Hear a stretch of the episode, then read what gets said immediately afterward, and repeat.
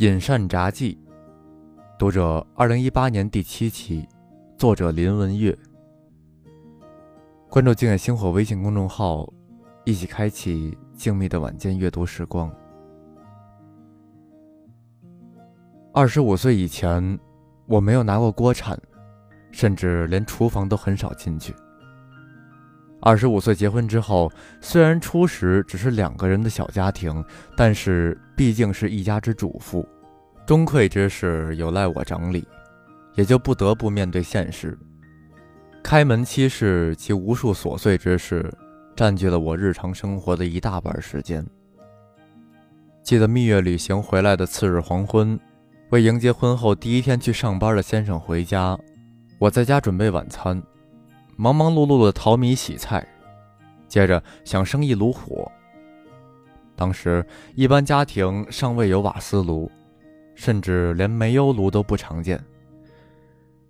未结婚时，我偶尔看见过女佣在后院用报纸、竹片等引燃炭火，但是没有仔细研究过全部过程，所以自己操作起来就感觉颇为困难。新婚家庭的旧报纸本来就有限，我笨手笨脚的一次次尝试，又一次次失败。报纸烧光了。炭火依然没有点着，烟雾熏出了我的眼泪，也引发了焦虑和羞愧。男主人准时到家，看到的不是可口的晚餐，却是一个流泪的妻子。那时候我仍在研究所读最后一年，学位论文的撰写已然不容易。家居生活又令我体会到人生更具体实在的一面。于是，文字的人生与现实的人生并重。我于研究和教学的工作之外，复认真经营衣食住行等家庭生计。积累多年的生活经验，确实已大大有别于新婚时的懵懂未明。其中用于烹饪之道，固然是为了应付三餐之所需，不得不特别花费精神。而且在烹而食之之际，又往往能获得当下满满的成就感，所以令我对其兴味盎然。又由于亲自烹调的缘故，于宴席之上或朋友邀约之时，偶遇美味，我便有研究分析并且仿而效之的冲动。所谓虽有佳肴，服食不知其旨也。其实食而服烹亦不知其道也。凡事总要亲身经历，方得深入体会。饮膳之道亦如此。我于烹饪从未正式学习过，往往是道听途说，或者是与人交换心得，甚而自我摸索，从非正式的琢磨之中获得经验与乐趣。有的时候，一道用心烹制的菜肴能够赢得家人或者友辈的赞赏，便觉欣喜。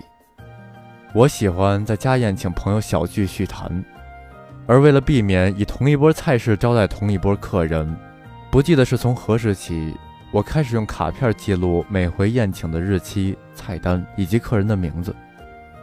这样做的好处在于，一方面避免让客人重复吃到相同的菜肴，另一方面则可以从旧菜单中得到新的灵感。由于教书的关系。我有些时候会邀请学生到家中参叙，以了解他们课外的情况。学生们偶尔窥见我成沓的菜单卡片，都会惊讶道：“哇，老师，你做菜跟做学问一样啊！”若记录的小册子落入老友手中，则又不免叫嚷：“这道菜我怎么还没吃过呀？”日积月累。记录菜单的卡片和小册子，无论在分量还是在内容方面，都显著的丰饶起来。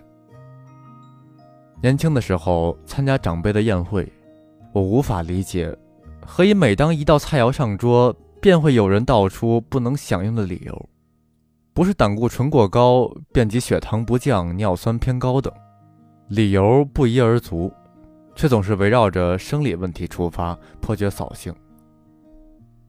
而今自己年岁一增，友辈之间的饮食谈说，竟也在不知不觉中与往昔长辈们的话题相类。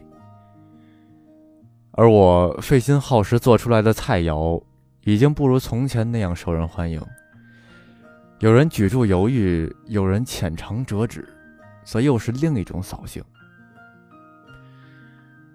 岁月不饶人，旧时少年皆已鬓发霜白。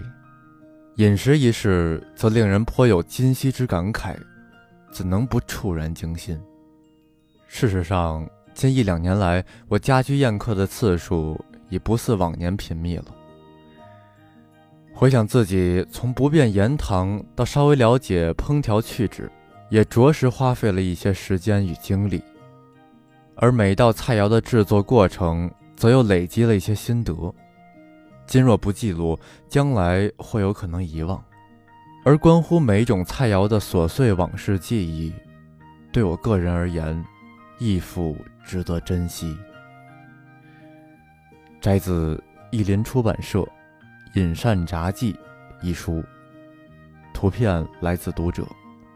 您刚刚收听到的是由静夜星火为您演播的《读者》。如果您喜欢这篇文章，不要忘记点赞、订阅、转发，您的鼓励就是星火进步最大的动力。获取文章电子版，欢迎关注“静夜星火”微信公众号，名字就是“静夜星火”。